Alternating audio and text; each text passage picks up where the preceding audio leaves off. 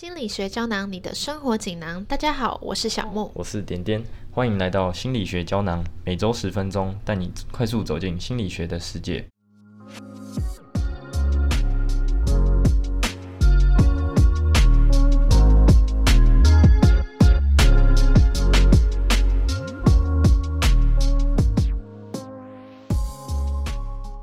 哎，那点点，我跟你说，我最近发生一件让我觉得有点生气的事情，什么事？就是因为就是我不知道有没有跟大家提过，应该是没有啊。因为我现在是算是北漂族，然后我在外面租房子，然后我平常会自己煮饭嘛。那煮饭想当然就是需要买菜，然后买菜的话，大家都会去超市买嘛。你应该有这经验吧？没有，我不买菜的。那你都买什么？没有，我没有去菜市场啊。哦，没有，我是去超市啦。哦，超市哦，我我都是都去买零食啊。哦，那那你应该不管是买零食还是买菜，那你应该有在超市看过一个，就是算是蛮常见的状况吧？什么状况啊？就是因为啊，还不要讲人家超市名哈，反正就是超市。然后我那时候去那边结账的时候，然后因为东西很多嘛，就我一次都会买一个礼拜的菜量。然后我就想说，嗯，那我推一个推车好了。然后结完账的时候，照理来说，我们不是都把推车推回去，就是原来放的地方吗？对。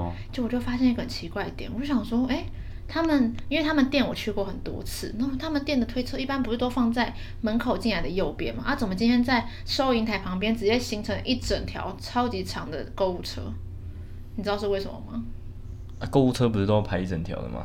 可是正正常来说，我们不都会放在就是可能同一个位置，就是它出现在一个原本不属于它的位置。那我就想说很奇怪，而且还不是一台两台，它是直接就感觉那边变成他新的家的那种感觉。那那这让你什么好？有什么好生气的吗？因为我觉得，因为我以前是超市员工，那我就突然可以明白说，我后来想一下之后，我了解为什么那里会有一堆推车了。为什么？就是因为前一个客人，因为那时候刚好我看到我前面那个客人，他直接把推车，他想都不想直接把推车塞进那一列推车里面。然后后来我才明白，哦，那里会变成一个新的推车位置，是因为第一个客人他懒得把推车推回去，所以他就把推车丢在就是收银台旁边，然后其他人看到就跟着仿效，然后全部，然后就一最后就是那边有十几台推车。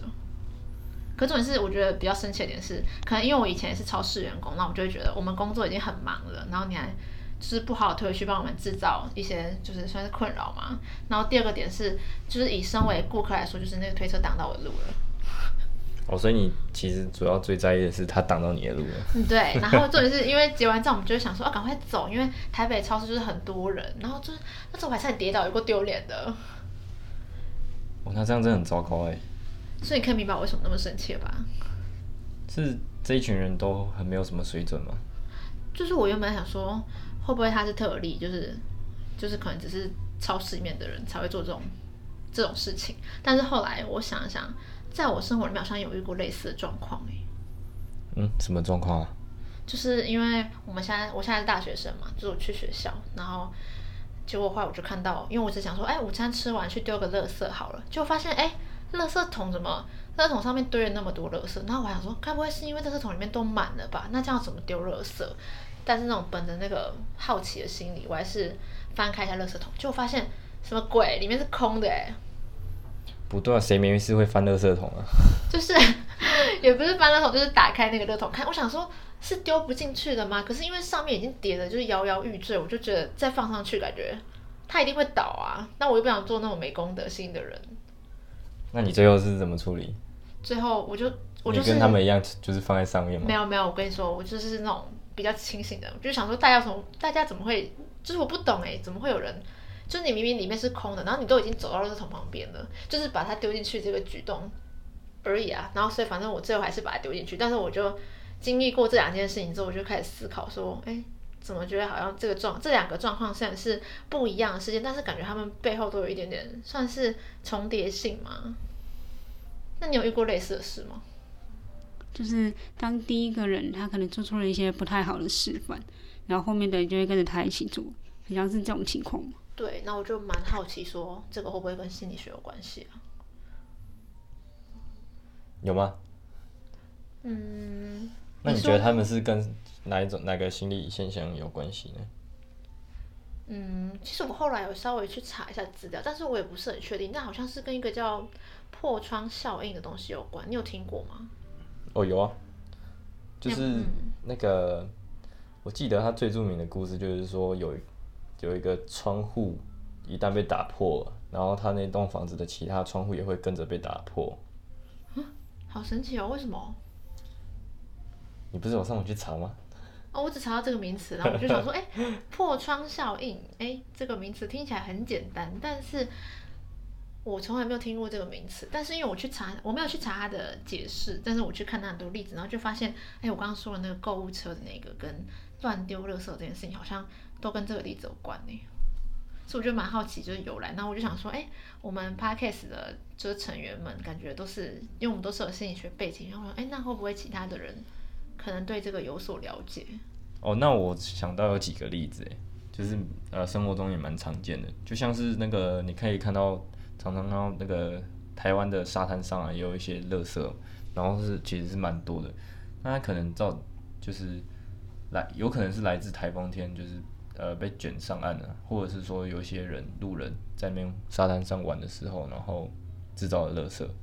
哦，好像跟那个我刚刚说那个桶好像有点就是跟垃圾桶是蛮像，嗯因为因为大家看可能看到说有，就是一旦有一个垃圾在沙滩上，那可能就会有警戒会有下一个人看到说，哎、原来这个沙滩上是好像丢好像丢垃圾没有关系，然后就会有后面会有更多人出现丢垃圾，嗯，哦，这种心理真的蛮奇妙的，可是又很常见。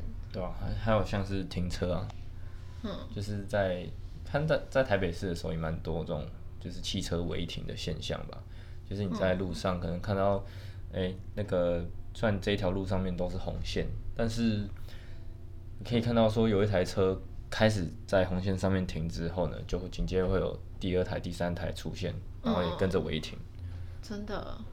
对吧、所以你是机车主，你会常看到这个状况吗？还是会啊，就是上下班的时候，他们都还是会有时候会卡停在红线，然后让那个就是路不好骑啊。真的哦、我还以为大家可能会想说，哎、红线不能停，因为警察会抓。可能是还没被抓而已吧，哦，所以有点像是那种侥幸的心理这样。就就感觉是说有一个人他做了这件事情之后没有得到惩罚吗？嗯，那后面的人就就会跟着效仿。哦，那这样听起来我好像有一点明白破窗效应的意思是什么嘞。对啊，像是美国斯坦福大学心理学家叫做菲利普金巴多，那他有进行一个实验，就是说他找来两辆一模一样的汽车，分别停在加州以及纽约。那放在纽约的车其实是一个完整的车子，那放在加州的车其实是他有故意把车牌啊跟天窗都把它移掉，就看起来像是一个比较像废弃的汽车。那他后来有发现，诶，放在加州的那台汽车啊，过没多久就已经被人家动过，甚至被偷走了。那放在纽约的那台车呢，就是依然是停在那边好好的，没有被动过。嗯，那后来这个心理学家他就于是做了一个动作，他做什么？他就是把放在纽约那台车的窗户打破。嗯，那过没多久，那台车也就被偷走了。哇，哦这么神奇？哦，这个现象就是最著名的破窗效应的实验。哦，那从刚刚这样听这么多下来，就是包含我们刚刚有讲我们自己遇到的状况，还有刚刚讲这个，就是诶，真的是我第一次听到的这个研究，然后就感觉好像破窗效应，感觉是一个很负面的词，哎，对啊，它往往是在呃说明这个犯罪的环境会影响到周遭的人。嗯，就像是我们丢垃圾啊，或者是或者是说购物车乱放，就是感觉就是那种。就只要有前面的人，以及只要有一个人开头，后面的就会跟着前仆后继那种感觉。对，主要后面跟着学的人，他们的心态都是侥幸嘛。嗯，那还有从众，哦从哦从众这个我们之前有录过主题，对啊，是熟悉的东西。那他，我比较好奇的事情是，那他就真的只能用在不好的东西上吗？还是说他其实也是有好的展现啊？啊有啊，当然很多好的优点吧。我可以举个例子，就像是在学校的时候，你就会常常看到一个班上可能学生都不太会表达意见。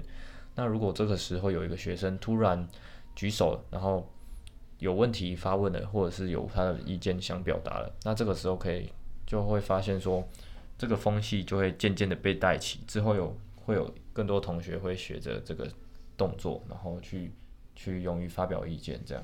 哦，嗯，我觉得这个在台湾很需要，因为像就是台湾的，就是那种文化，好像都是小孩子，就是像我们学生就会比较不喜欢发言。就当老师如果问你说，哎，你有问题吗？还说，那你有没有什么想，就是有没有想要举手发言？然后我们都不会。可是我自己啊，会发现我们我从小到大的班上，好像总会有那么一个人，就是会很踊跃发言。然后大家只要看到他举手，然后大家就觉得，哦，好，那等他讲完之后，我就可以准备继续发言。那我也觉得很神奇。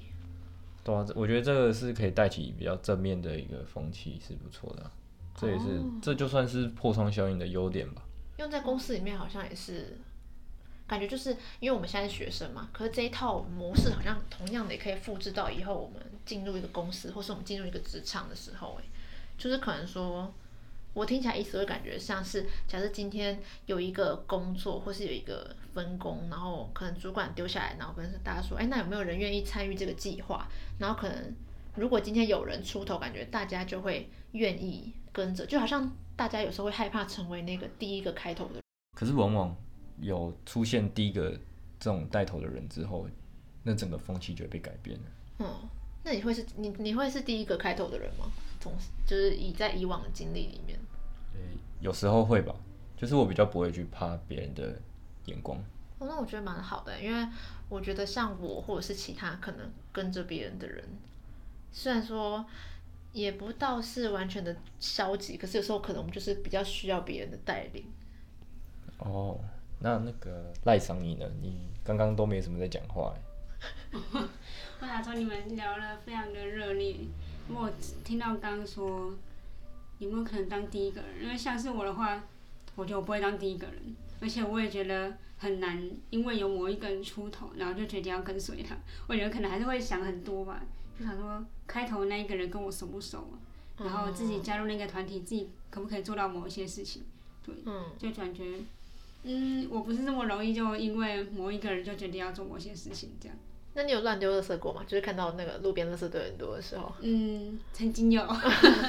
所以说这个现象其实还是真的是蛮常见的。对，我会看情况，因为看四周没有人的时候，对，就是偷偷丢一下那样。这个就是侥幸的心态啊。对。觉得你不会被抓，哎，那你就同样做这件事情就没有没有什么关系啊。